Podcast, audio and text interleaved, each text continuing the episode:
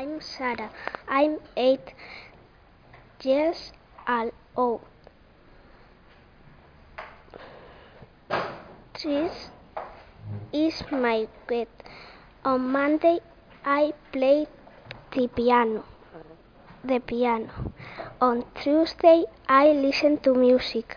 On Wednesday, I go camping my, my family. On Tuesday, I read books. On Friday, I'm playing basketball.